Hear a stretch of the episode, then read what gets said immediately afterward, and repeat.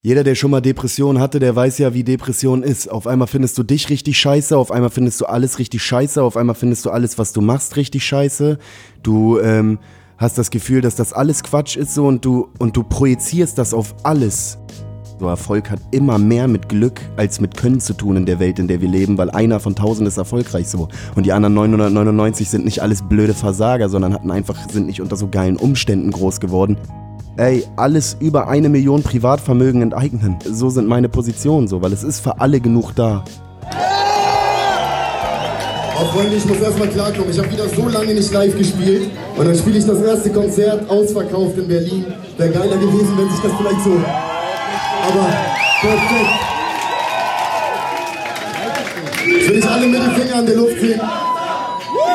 Und ich spiele diesen Song. Ja.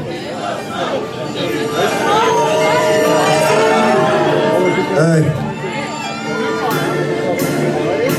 Hey, ich bin Junge aus der Großstadt Hamburg, Weltstadt, hey, wach inmitten aller Arten von Gesellschaft. Was sind das für Übergänge hier im Thema Takt Podcast? Herzlich willkommen, mein Name ist Tobias Wilinski und zu Gast ist der Hamburger Künstler Disaster. Vor knapp zwei Jahren haben wir uns über sein Vorgängeralbum Minus mal Minus gleich Plus unterhalten. Diesmal geht es um sein neuestes Werk Bohemian. Außerdem geht es um FIFA, Schule und wie Disaster mit depressiven Phasen umgeht. An dieser Stelle, wenn es euch unfassbar schlecht geht, dann redet mit euren Freunden und oder eurer Familie darüber. Oder wenn ihr jemanden schon lange nicht gesprochen habt, fragt doch heute einfach mal, wie es ihm oder ihr geht. Disaster ging es 2017 scheiße und 2018 war das beste Jahr seines Lebens. Warum, hört ihr gleich bei Thema Takt. Den Podcast findet ihr bei Spotify, Deezer und iTunes, wo ihr ihn abonnieren und bewerten könnt. Und keine Sorge, das Interview ist nicht nur ernst. Wir lachen auch an ein paar Stellen. Also, viel Spaß beim Hören.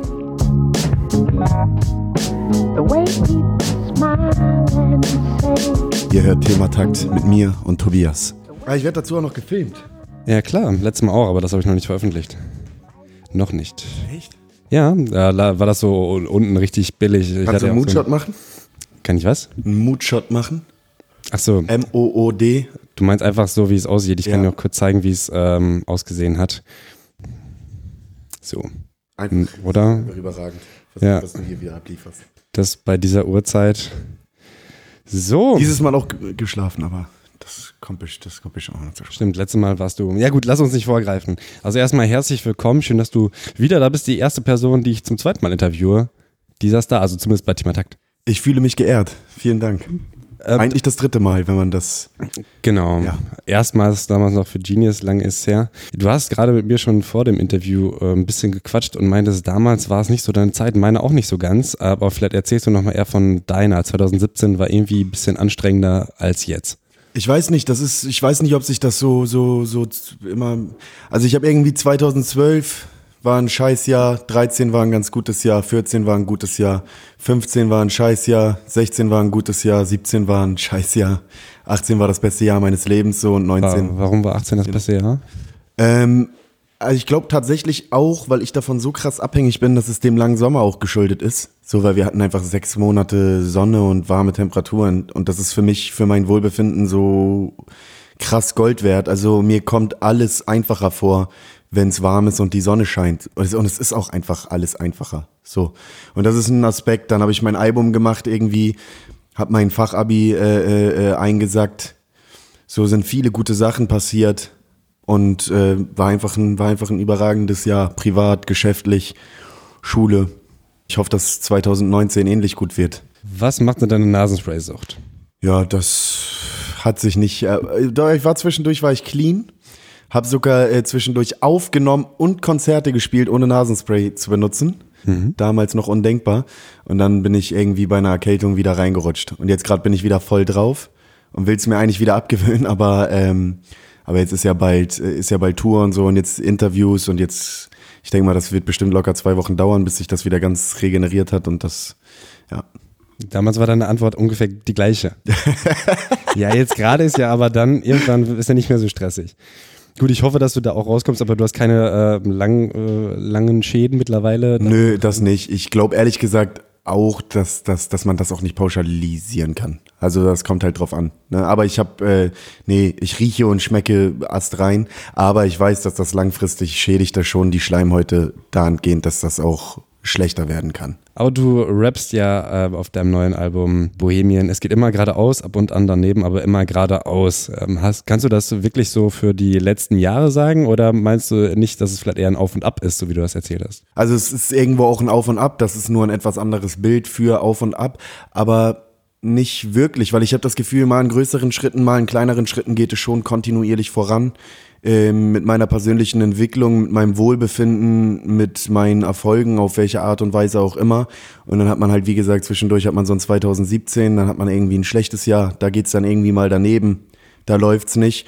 Und ähm, aber das ist immer eher so, wie es geht die ganze Zeit geradeaus und dann nimmst du mal kurz vielleicht eine Abfahrt in so eine kleine Sackgasse und aus der fährst du dann rückwärts wieder raus und dann geht's aber auch weiter geradeaus. Also glaube ich schon, dass das Bild ganz gut passt. Du rappst auch, ich habe geackert wie ein Tier dieses Jahr und das nur, damit es nie wieder so wird, wie es war. Hast du äh, das Gefühl, dass du noch mehr gearbeitet hast als vorher? Ja, auf jeden Fall schon wegen Schule und das dann immer, äh, das dann immer zu, zu kombinieren, Mucke und Schule, das war schon, war schon Manche Leute sind so penetrant, Alter. Ohne Scheiß. Also es gibt so, du, du gehst nicht ran, du gehst viermal nicht ran und die rufen fünftes Mal an innerhalb von zehn Minuten um, und du weißt ganz genau, wenn du dann rangehst, dann ist es irgendwas ultra banales, so irgendwas derbe Unwichtiges. Und Junge, ich bin, ich, heute ist mein Release-Tag. Ich bin in Berlin, ich bin seit sechs Uhr auf den Beinen irgendwie, bin den ganzen Tag schon unterwegs. Gut, du wurdest gerade angerufen, nur für die Leute, die es nicht gesehen haben.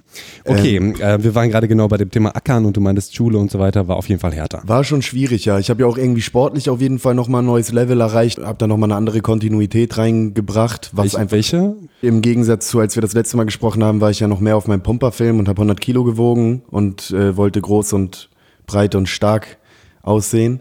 Und ähm, was sich da ganz krass verändert hat, ist, dass ich irgendwann kam so diese Fitnesskomponente, dass ich gemerkt habe, okay, jetzt wiegst du 200 Kilo und siehst voll muskulös aus vielleicht, aber gehst eine Treppe hoch und bist voll außer Atem. Und ich habe dadurch meinen ganzen Sport einfach irgendwie komplett umgestellt und trainiere viel funktionaler, laufe. Also Laufen ist so der zentrale Punkt tatsächlich in meinem Training und bin viel mehr auf Fitness bedacht als auf vermeintliche Ästhetik, die eigentlich auch irgendwie gar keine ist. Wie viel wiegst du denn jetzt im Vergleich? Ich habe zum letzten Interview, glaube ich, so 102, 103 gewogen und wiege jetzt mal zwischen 88 und 84. Aber das geht auch relativ schnell innerhalb von Wochen auf und ab bei mir zum Teil. Je nach Stress. Also ich habe schon so 15 Kilo auf jeden Fall abgenommen. Krass. Und ähm, nochmal auf die Schule. Warum überhaupt Fachabi? Wir hatten, glaube ich, auch beim letzten Mal schon drüber gequatscht, so ein bisschen. Da ging es, glaube ich, auch um Minderwertigkeitskomplex. Mein. Ja, da musste ich ja auch in die Pause gehen, leider. Das ist auch ein Grund, warum 2017 ein Scheißjahr war, weil ich habe das leider nicht unter einen Hut bringen können, Schule und Mucke. Und dann musste ich ja ein Jahr pausieren. Und das hat sich für mich wie ein riesiger Misserfolg irgendwie angefühlt und war so mit der viel Frustration verbunden, was noch dazu beigetragen hat, dass das ein Scheißjahr war. Warum? Ja, weil ich, ich, also jetzt, desto länger ich es mache, desto mehr merke ich auch, wie gut mir das tut. Weil wenn man irgendwie nur Mucke macht, dann ist man irgendwann so selbstwertgefühlmäßig so krass davon abhängig, dass man irgendwie, wenn ein Song scheiße läuft oder so, dann oder, oder man mal extrem negatives Feedback kriegt auf irgendwas, dann tut das halt anders weh, als wenn man nebenbei dann aber 15 Punkte in Geschichte geschrieben hat. So, so, das sind halt so zwei Sachen, die parallel laufen, die beide derbe wichtig sind. So, und wenn das eine mal nicht läuft, läuft vielleicht das andere. Und wenn das andere nicht läuft, dann läuft das andere. So, wenn beides nicht läuft, ist natürlich schwierig. Aber ich bin so ein Typ, der irgendwie so, so, so, so sehr erfolgsgierig und so sehr ehrgeizig ist und das auch schon lange. Und ich brauche irgendwie immer Remi Demi und ich brauche immer Bewegung. Und da hilft Schule mir einfach enorm. Es entlastet sich gegenseitig. Mucke entlastet Schule, Schule entlastet Mucke. So, ich bin in einer total geilen Situation und habe eine total gute Zeit einfach. Ich kann das nicht anders sagen. Und jetzt ist dein Plan, das kannst du jetzt auch machen, dass du Literatur und Geschichte äh, studierst. Das ist ich will Philosophie und Geschichte ja. studieren. So, das kann ich jetzt mit dem Fachabi noch nicht. Das kann ich dann nach dem Abitur, denke ich. Hängt natürlich auch davon ab, wie gut oder wie schlecht das Abitur wird. Jetzt gerade läuft es natürlich wieder kacke, aber das Gute ist, jetzt ist man auf der C geraden. Das heißt, jetzt ist es gerade sowieso nicht so wild. Jetzt geht's langsam Richtung Vorabi. Und dann habe ich Märzferien, bin ich in den Märzferien auf Tour. Dann ist das Mucke-Ding auch wieder abgehakt und alles, was ich jetzt gerade so verkackt habe, die letzten zwei Wochen und die kommenden zwei Wochen, kann ich dann nach den Ferien wieder, bin ich wieder 100% auf Schule und kann das dann, denke ich, gut wieder kompensieren. Aber gehst du da hin oder machst du so eine Fernabi? Nee, ich gehe da hin. Ich habe auch ganz normal, also heute auch wieder nicht so und aber habe vom Dinge nächste Woche Radiotour, fünf Tage, 14 Städte.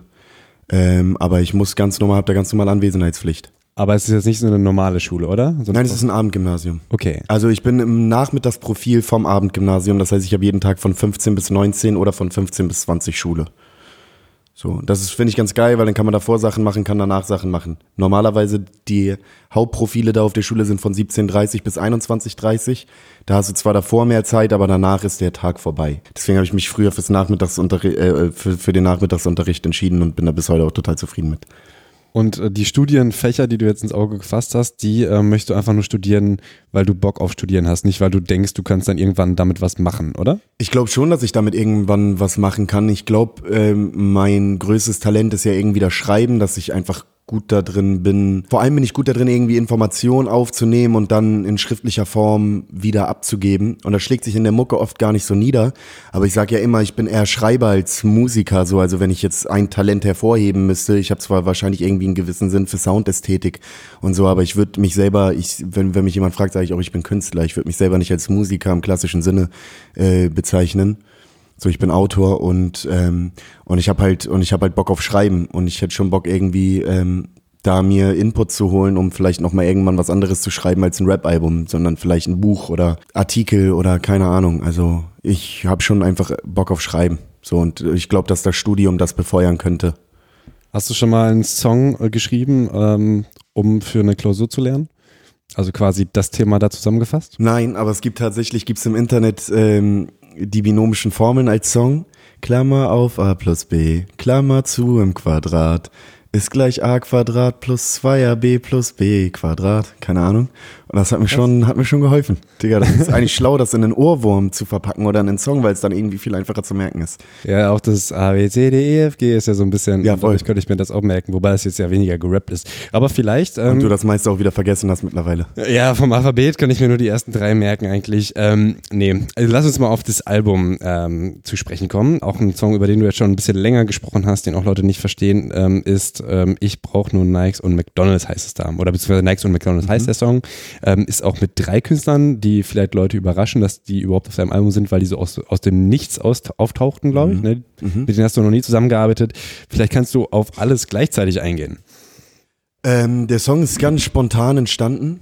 Es gibt bei dem Song gar nicht so viel, finde ich, zu verstehen. Das, was der Song, der Song ist Satire, so, das ist klar. Wer das nicht verstanden hat, sorry, aber ich finde ehrlich gesagt, der Künstler ist immer Teil des Kunstwerks. Wenn ich einen roten Farbklecks auf eine Leinwand baller, dann ist das ein roter Farbklecks auf einer Leinwand. Wenn Picasso das macht, dann ist das ganz große Kunst und Millionen wert. So, das finde ich ist ein ganz gutes Beispiel, um zu verbildlichen, dass der Künstler immer Teil des Kunstwerks ist. Und wenn jetzt, ähm, keine Ahnung, Künstler XY diesen Song macht, dann könnte man den in falschen Hals kriegen, aber ich bin Desaster und die Leute wissen das eigentlich auch und ich bin Teil dieses Kunstwerks, deswegen müsste schon klar sein, dass da zumindest irgendwas nicht stimmt. Und ich finde, der Song hat gar nicht so eine klare Kernaussage, den viele, die viele irgendwie gesucht haben oder erwarten, dass die immer da sein muss. Ich finde, dieser Song zeigt einfach die Absurdität unserer Konsumgesellschaft und die Perversität an vielen Stellen und ich finde gerade auch visuell umgesetzt auf. Ist auch meine erste wirkliche Radiosingle, also die erste, die wirklich auch im Radio funktioniert. So, also es, Welche, welche Songs liefen denn schon im Radio? ähm, Tor zur Welt lief hier und da irgendwie auf Delta Radio, aber das jetzt so mit so einer Kontinuität irgendwie ein Song, natürlich jetzt nicht Heavy Rotation wie Philly's Song damals hier Wolke 4 oder so, aber ähm, läuft schon einfach und das ist ja auch was Neues. Vor allem ist das der erste Song, den ich je gemacht habe, der glaube ich leicht ist. Also ich glaube, das ist der einzige und erste Song, den ich je gemacht habe, den du theoretisch im Club spielen kannst, den du bei einem Sit-in oder bei einer Hausparty spielen kannst so und ich bin total stolz drauf, gerade im Kontrast zu Minus mal Minus gleich Plus so einen Song gemacht zu haben, der mal nicht so schwer ist, wie meine Songs normalerweise sind. Und ich habe ja auch schon beim letzten Album gesagt, dass ich mittelfristig und langfristig weniger schwer sein will. Wenn man aber will, finde ich, findet man in dem Song nicht mehr oder weniger Aussage als zum Beispiel in Konsum, wenn man nicht sogar noch mehr Aussage da drin findet, meiner Meinung nach. Ähm, und wie der Song entstanden ist, also mein Bassist spielt ja bei Revolverheld primär und sekundär bei Philipp Dittberner. Und was ist das dritte primär, sekundär? Gibt's da dann noch was drittes? Keine Ahnung. Und, äh, und spielt dann auch noch bei mir. Und er hat ein FIFA-Turnier bei sich gemacht und ich bin ja ein leidenschaftlicher FIFA-Spieler und ein überragender, also ein außerordentlich guter auch. Ich habe beim Backspin FIFA-Turnier mitgemacht und habe da wirklich alles zersiebt und alles zersägt. So mit Spielabbrüchen im Finale, zehnte Minute in Unterzahl gegangen, 3-0 gewonnen und so. Respekt an der Stelle. mit Philly spiele ich tatsächlich Liga 1, so Koops online und das sagt dir jetzt vielleicht nichts, wenn du dich mit FIFA nicht auskennst, aber wir sind schon ziemlich gut. Liga 1 ist wahrscheinlich oben, ne? Das ist oben, Verdienst du damit Geld? Nee, aber ich glaube ehrlich gesagt, dass wenn wir weiter so spielen und uns weiter so entwickeln, dann ist das was, was man anstreben sollte. Also tatsächlich. Ist natürlich scheiße, wenn ich jetzt beim Backspin-Finale, weil es gibt ein Finale in Dortmund, wenn ich da jetzt versag. So, aber es ist äh, Dann klippe ich das Video und ähm, pause es bei dir auf die Wand. sehr geil. Nee, ähm, und dann habe ich da bei diesem FIFA-Turnier Philipp kennengelernt, so, weil Philipp spielt halt auch, also wirklich überragend FIFA noch besser als ich. Und ähm, habe ihn gar nicht gemocht. Also mochte ihn vom ersten Moment an überhaupt gar nicht. Dachte, was für ein unsympathischer Typ. Weil er so Kannte gut ihn- war, oder? Nö, ich kannte ihn nicht irgendwie so und er hat dann trotzdem irgendwie ein bisschen diese Aura gehabt. Und dann dachte ich so, ja, wer soll das schon sein? Und dann, keine Ahnung, und äh, kannte den Namen Philipp Dittberner nicht und so und seine Songs hätte man mir da gesagt, von dem ist der und der Song, dann hätte ich natürlich gewusst, weil den Song, den kennt jeder. Ist klar irgendwie, aber ähm, ich mochte ihn nicht, also er war mir irgendwie unsympathisch. Ich habe aber dann trotzdem irgendwie gedacht so und auch weil mein Bassist mir das nahegelegt hat, Chris, hatte ich irgendwie Bock, was mit ihm zu machen, so, weil er wurde mir von mehreren gesagt, krasser Künstler, kann was und hier und da und dies und das und guck doch mal, vielleicht geht da was. Bin natürlich auch äh, begeistert und äh, beeindruckt gewesen von, von seinem Erfolg. Hab ihn dann angefragt und er hat mir das zugesagt und meinte, komm, wir machen was und ist dann irgendwie nicht mehr rangegangen, hat sich nicht mehr gemeldet und so weiter und war irgendwie nicht mehr zu erreichen. Aber äh, dann zwischendurch doch immer wieder so.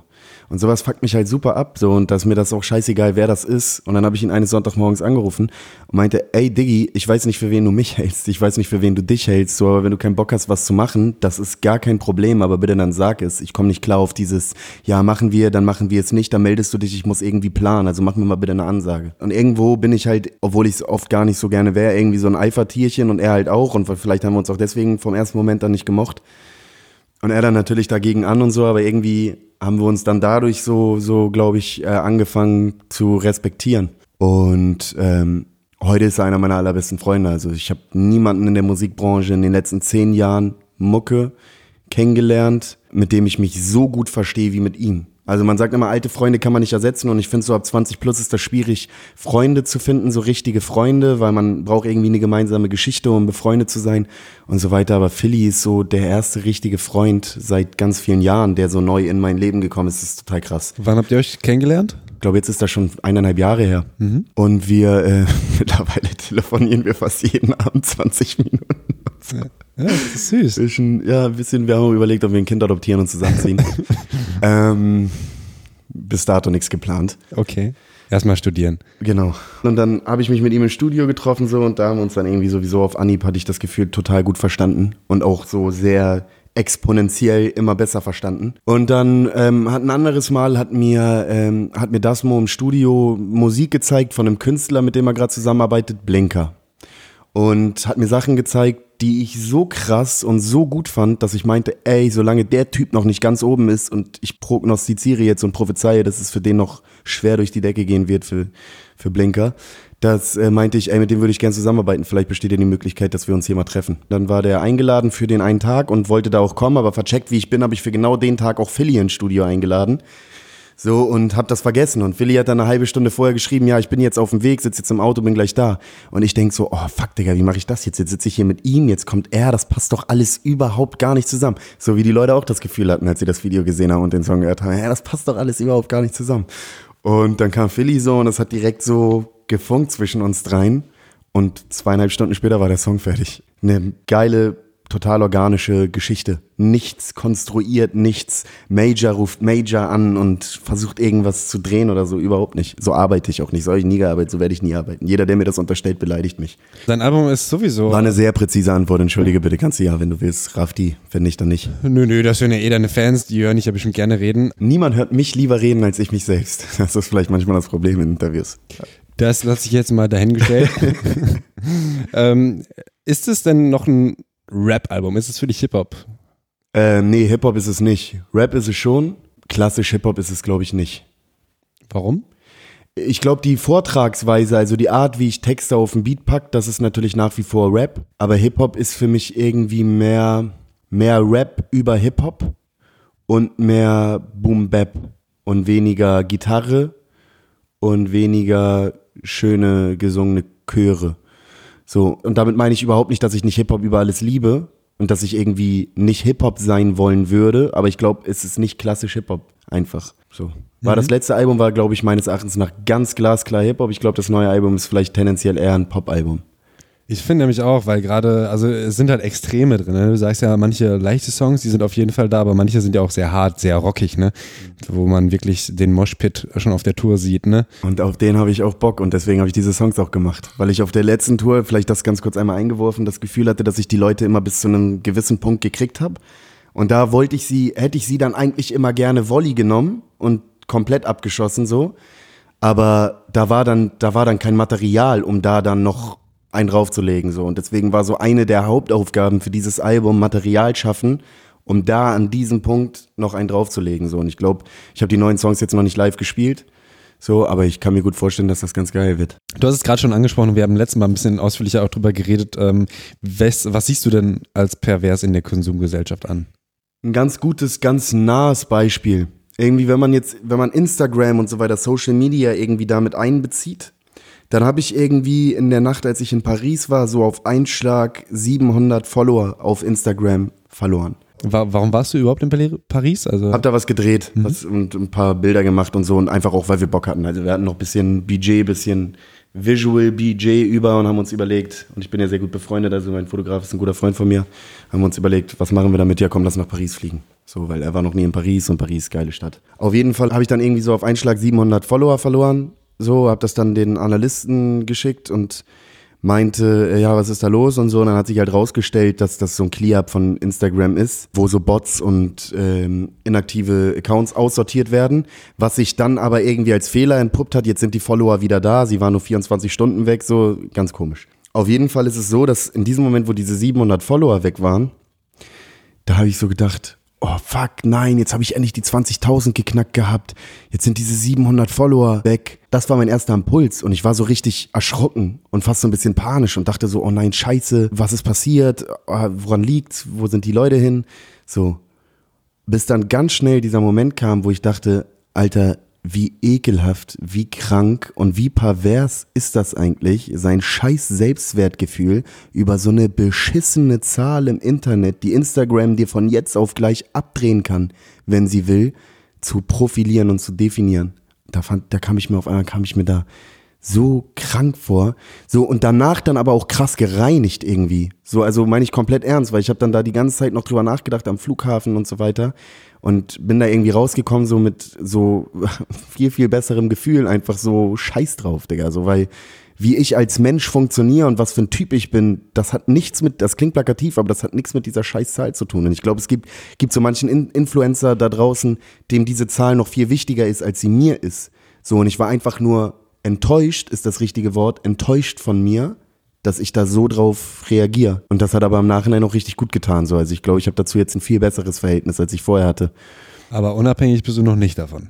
Nein, unabhängig, glaube ich, bin ich nicht davon, einfach auch, weil ich drauf gucken muss, so, weil es Teil meines Business ist. Und jetzt so mit 20 plus kommen jetzt hier auch langsam so Influencer-Angebote und so, dass ich die Möglichkeit habe, irgendwie Sachen zu bewerben und da auch bares Geld mitzumachen, so, ne? Also das ist natürlich ein Aspekt. Ich finde ehrlich gesagt, also wenn man das irgendwie in diese, in das, was der Song Nikes und McDonalds so, so dieses extrem schnelllebige, dieses bunte, dieses alles geil, fressen, konsumieren, kaufen, neue Schuhe, Trends, Hypes und so weiter. Wenn man das damit einbezieht, dann ist das jetzt so, so, ein, so, ein, so ein Aspekt, der mir jetzt so auf die Schnelle eingefallen ist.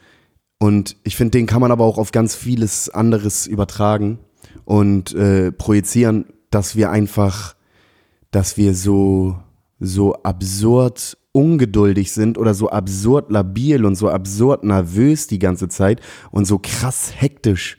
So, und so ist Instagram und alles und so ist News-Ticker und Live-Ticker und Story und immer nur 15 Sekunden und boom und nächste Info und hier und bam und bam und da neue Schuhe und hier ein Cheeseburger und so, es ist alles so, so unreflektiert. Also man hat überhaupt gar keine Zeit sacken zu lassen. Das rappst du ja auch in Digital Natives, wo die Flut an Informationen sich immer schon eine Schneise durch die Sinne bricht. Genau. Ähm, aber wie konsumierst du selbst Instagram? Also ähm, klar posten und sowas, aber Wie ein Junkie-Freak. echt, Wie alle ja anderen auch. alle Stories an und so? Ja, dass ich manchmal das, also dann dann tappst du dich dabei, dann liegst du einen Sonntag im Bett, Digga, und dann kriegt man jetzt mittlerweile von iPhone ja auch noch diese Bildschirmzeiten und dann siehst du, gut, du warst sechseinhalb Stunden an deinem Handy und davon äh, sechs Stunden und 15 Minuten auf Instagram und Facebook, so, wo man sich so denkt, Digga. Ich habe so eine Erinnerung Ich, ich werde dann, bei ich, Instagram. Ne? Nach 20 Minuten sagt es mir, hey, du warst 20 Minuten auf Instagram. Dann weiß ich, ah, okay, dann kann ich jetzt ja vielleicht langsam aufhören. äh, echt? Das kannst du in Instagram einstellen, ja. Aber es hilft natürlich nicht so krass, weil dann drückst du okay und bist ja immer noch drauf, ne? Okay, krass, aber das, das werde ich mir auf jeden Fall gleich mal einrichten, im Ernst, weil das ist, das ist das, was dann zumindest immer mein schlechtes Gewissen oder meinen gesunden Menschenverstand kurz triggert. Weil das Problem ist, dass man dann auch nach so einem Sonntag, ne, irgendwie ein bisschen, wieder ein bisschen Bezug zur realen Welt verloren hat, so. Und das ist, es ist einfach irgendwie nicht die reale Welt. Es ist ein Teil dieser realen Welt, es ist eine eigene Welt, aber es gibt halt auch noch diese Welt, du gehst äh, draußen raus auf die Straße und unterhältst dich mit der Frau beim Bäcker nett. So, und das ist was, das kann dir keiner wegnehmen, so, weißt du, was ich meine? Und das da, das ist alles auf Sand gebaut, so, das ist alles unecht und fake und somit total krank und total beunruhigend auch. Nochmal auf Konsum von zum Beispiel Kleidung, das hatten wir ja letztes Mal. Achtest du jetzt ein bisschen mehr darauf, was du für Klamotten kaufst oder ob überhaupt neue Klamotten oder sowas? Ja, voll. Also ich achte schon dahingehend drauf, das wirst du merken, so mit ganz wenigen Ausnahmen, wenn du mein Feed äh, durchscrollst, dass ich zum Beispiel keine Marken mehr trage. Also Gar ich, nicht. Nee, ich, also ich habe natürlich, ich habe jetzt Vans an irgendwie so, aber ich trage, ich würde keine Brands mehr so auf T-Shirts oder Pullis oder so tragen, gar nicht. Mache ich einfach gar nicht mehr. So, ich find's auch unästhetisch auf eine gewisse Art und Weise, das ist auch ein Aspekt, aber einfach auch, weil ich gar nicht für irgendwas Werbung machen will oder so. Aber du hast ja vorher angesprochen, dass du äh, vielleicht auch Werbung, irgendwie äh, Sponsored Werbung auf Instagram, das wäre dann keine Marken oder wie ist das? Es gibt halt Sachen, die passen so und es gibt Sachen, die nicht passen. Ich kann jetzt gar nicht im Konkreten sagen, was passt, was nicht. Das muss man halt von Mal zu Mal abhängig machen. Natürlich, ich würde jetzt, so Nike würde ich halt einfach nicht machen. Auch einfach, weil es unglaubwürdig wäre so. Aber da gibt's andere Sachen, coole Sachen, die man irgendwie machen kann. Zum Beispiel, wenn jetzt irgendwie eine coole neue Netflix-Serie rauskommt, die ich voll feier und, äh, ähm, und ich soll das irgendwie in meine Story posten oder in mein Feed, oh geil, check doch mal die Serie aus. So, warum nicht?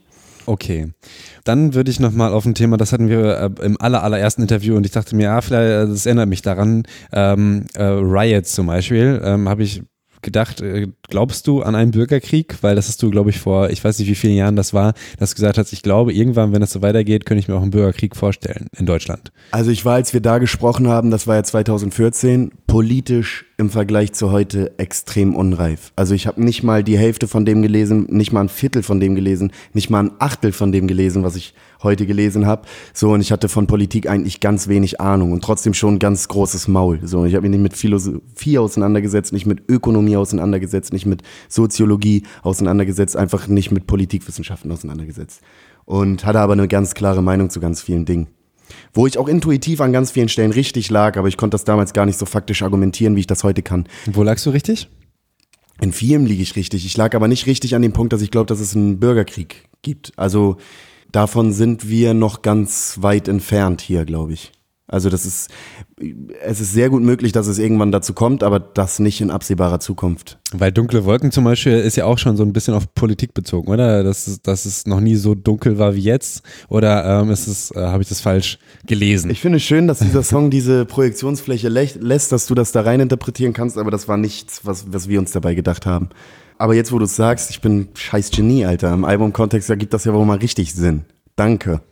Gerne, gerne. ähm, aber ähm, auch überhaupt nochmal die Entscheidung, so ein kurzes Album zu machen, ne? Zehn Songs. Ähm, wahrscheinlich ist die Antwort, weil es passte, weil es geil war, aber äh, gerade in der jetzigen Zeit, wo viele sich auch an Spotify orientieren und sowas, machen die ja auch oft so 20 Alben, 24, äh, 24 Song-Alben oder sowas.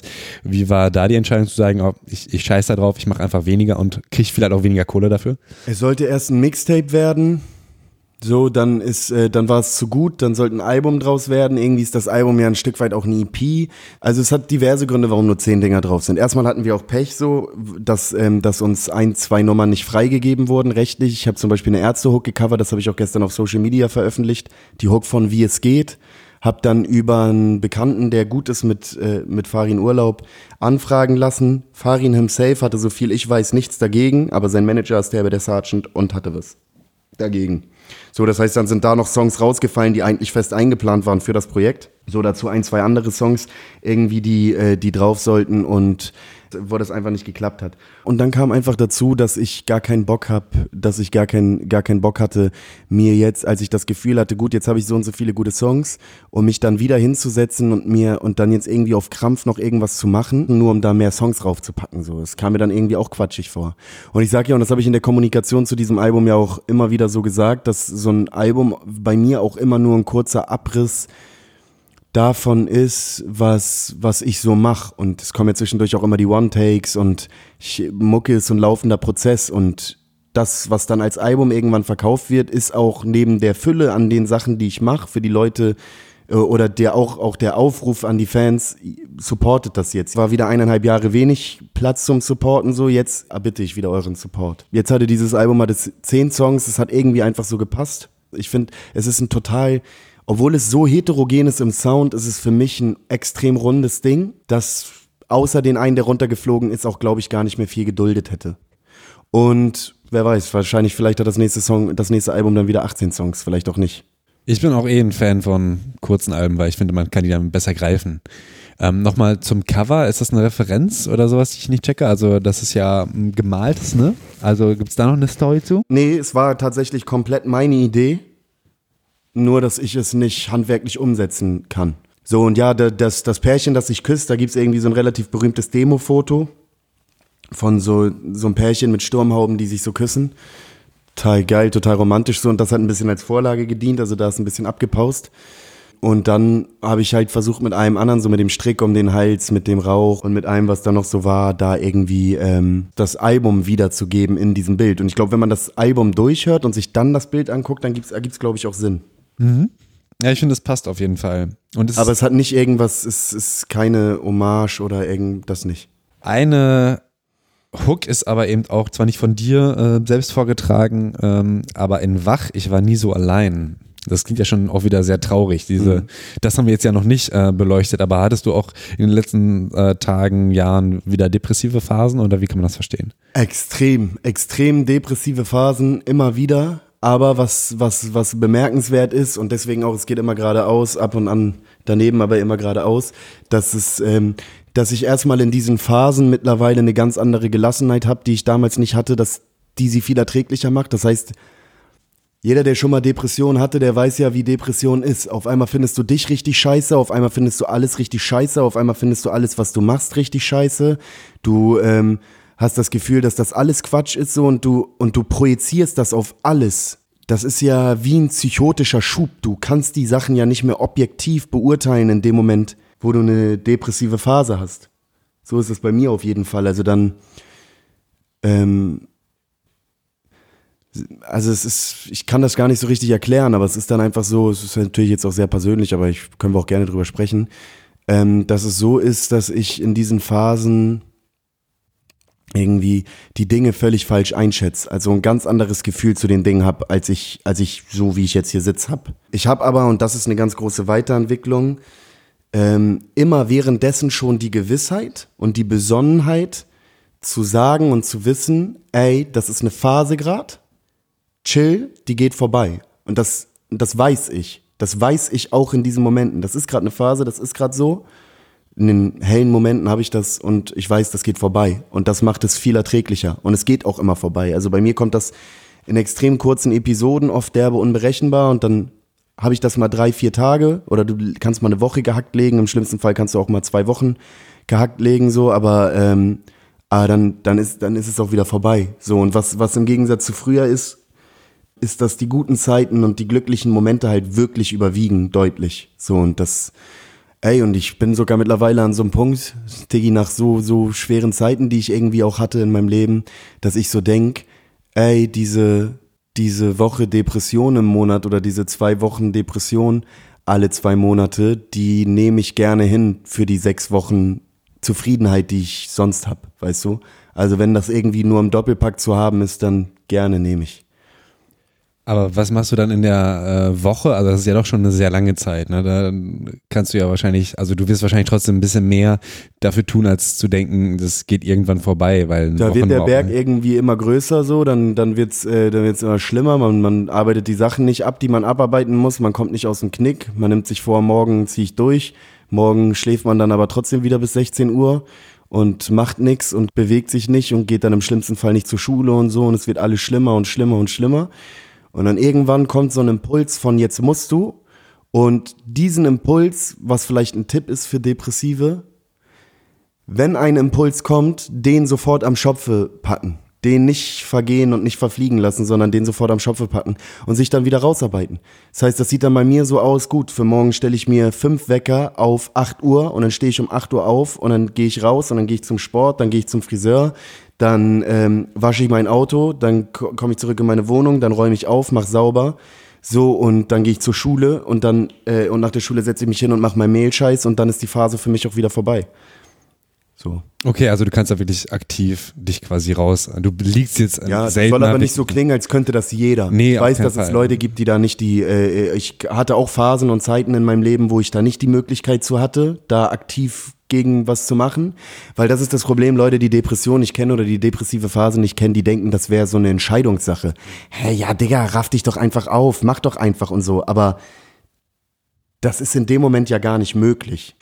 Und deswegen, das soll auch, das soll überhaupt nicht so klingen, als könnte das jeder. So, ich weiß, dass das, ich, wie gesagt, ich hatte selber Phasen und ich kann mir gut vorstellen, dass Leute Phasen haben, wo das ganz schwierig ist, da rauszukommen. Auf jeden Fall, die Krankheit unterscheidet sich ja auch einfach, ne? Man kann nicht sagen per se. Nein, ist das so. ist sowieso Quatsch so. Also ich sag, dieses, diesen, diesen Begriff Depression, den gibt's irgendwie da mit Krankenkassen Rechnungen bezahlen.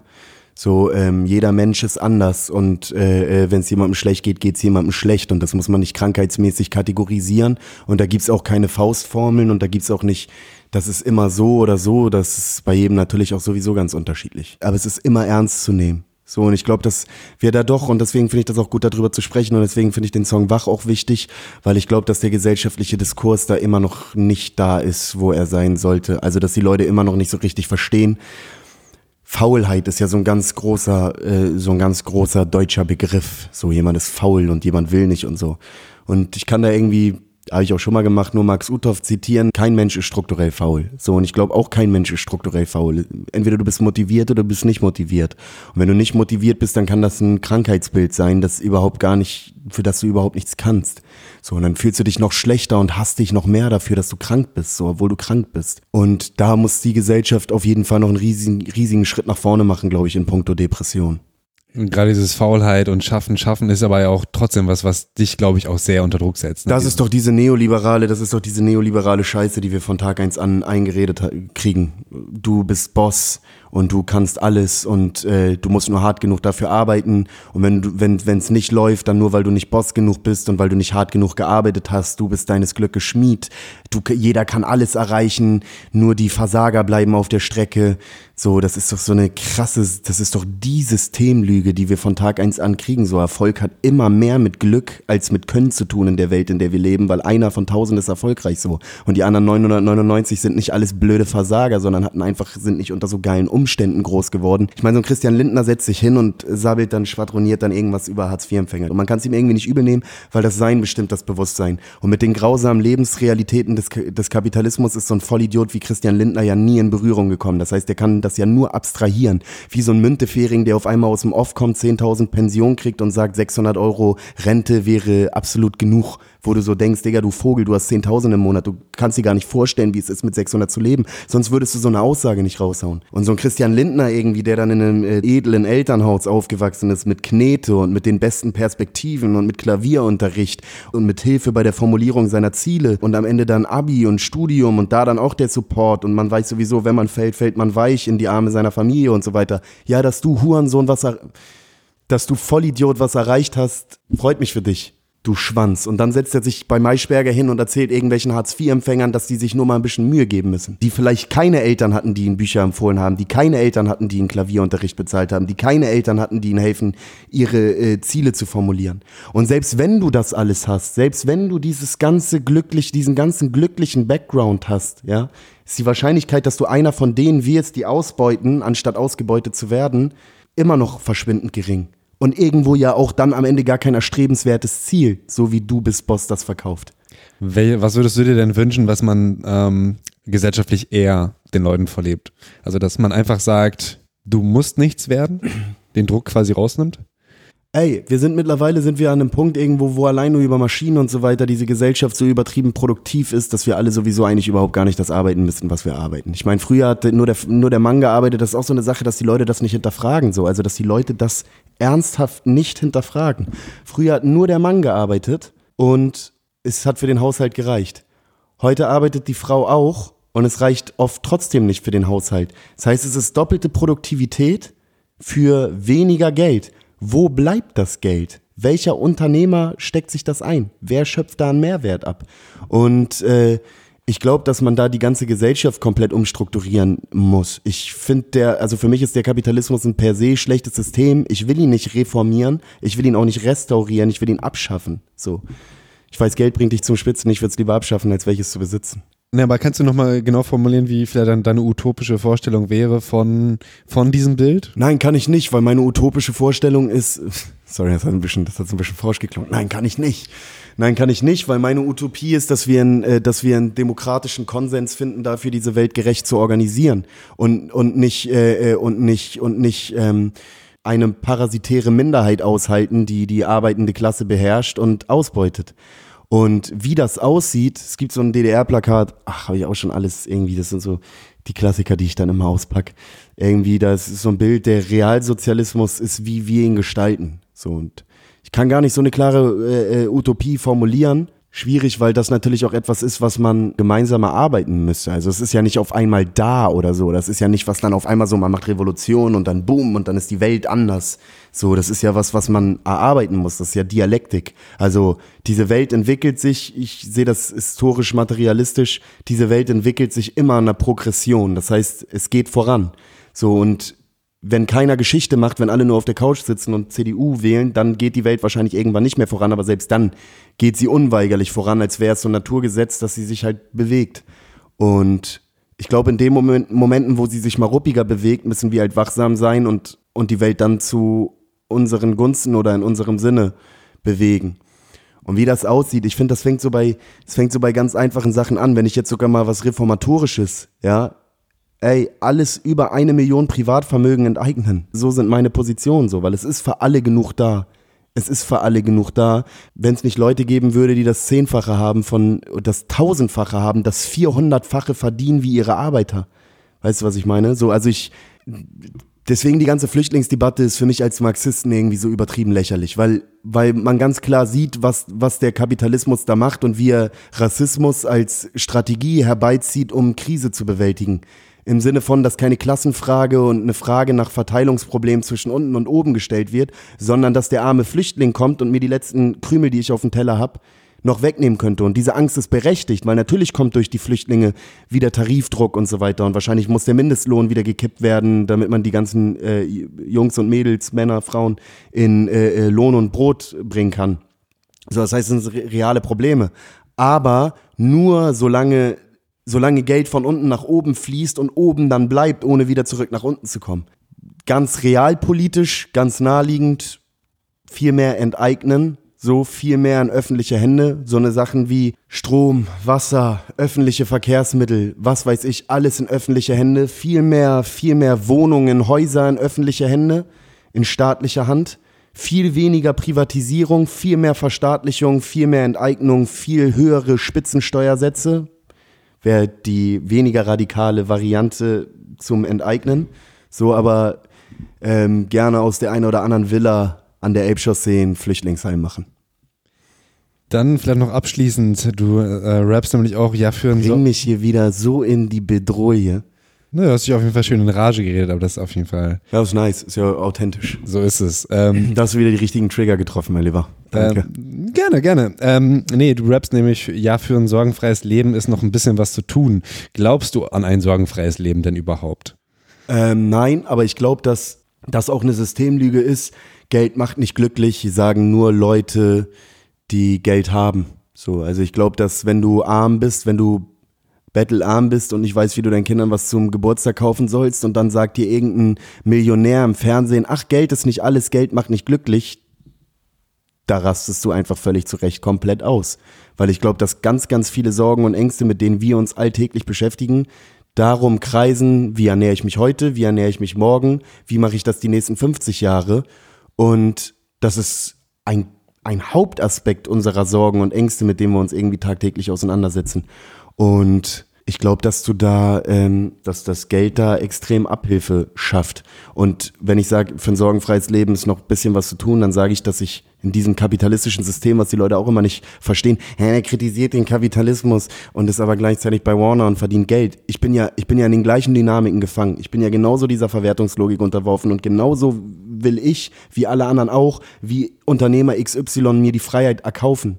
So, man muss ja sagen, Unternehmer XY, das befreit ihn nicht von der Schuld, ein Ausbeuter zu sein, aber auch er ist ja nur ein Spieler auf dem Spielfeld und hat das Spiel nicht erfunden. Das Spiel heißt Kapitalismus und der eine gewinnt, der andere verliert, der eine hat vielleicht mehr Talent, der andere hat mehr Glück hier und da. So und diese, dass Unternehmer XY Unternehmer XY ist, wie gesagt, das spricht die nicht von der Verantwortung frei, ist ja auch nur so, weil es diese Rolle im Kapitalismus zu bedienen gibt. So, also ich würde niemals sagen, der kann da nichts für, aber es ist eine Rolle, die, hm. die es zu bedienen gilt, die besetzt werden will. Was wollte ich eigentlich sagen? Wo bin ich gerade hergekommen? Aus dem sorgenfreien Leben. So, und äh, ich glaube, dass, dass mehr Geld weniger Sorgen bedeutet. Und, und deswegen will ich mehr Geld. und deswegen ist noch, äh, und deswegen ist noch, ist noch ein bisschen was zu tun. Ja, das ist doch ein schönes Schlusswort. Ähm, oder? Ja, ist wieder saupolitisch geworden. Ich, mir, ja, das ist doch, äh, das war auch das Ziel. Äh, willst du noch über was anderes reden? Ich habe Alice im Wunderland extra nicht angesprochen, weil ich dachte mir, das ist wahrscheinlich schon gut äh, durchgequatscht worden und Robocop können wir natürlich auch nochmal, aber wir sind jetzt auch schon ein bisschen über die das Zeit. Das waren tatsächlich jetzt gerade der ganze, das kann ich auch nicht simulieren oder so, das hat es noch gar nicht gegeben. Hätten wir über Alice gesprochen, hättest du Antworten gekriegt, die ich ehrlich gesagt wahrscheinlich die letzten zwei Wochen schon mal irgendwo gegeben habe. Das ist gerade was äh, Thema Takt Exklusives. Ah, das freut mich. Ja, dann ist das noch ein besseres Schlusswort. Vielen Dank, Disaster, dass du wieder da warst. Danke dir, vielen lieben Dank. Und Happy Release Day. Das war's. Danke.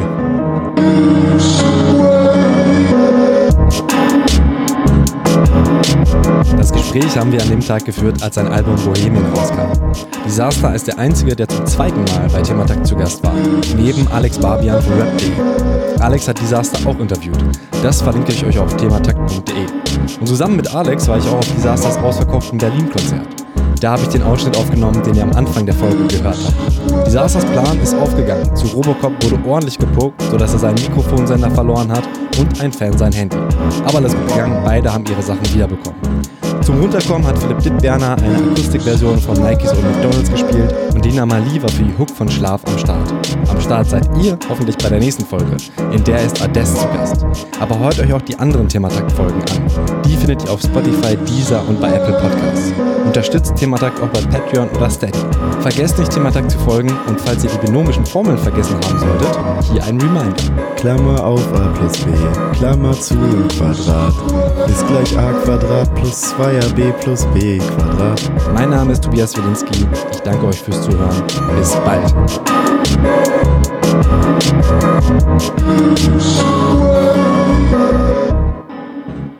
Ich will so niemals sein, nein. Und ich mach, was ich will, für die bin ich Träumer und pass nicht ins Bild. Und für mich passt das Bild nicht, aber lass deinen Frust an mir ab, wenn's dir hilft.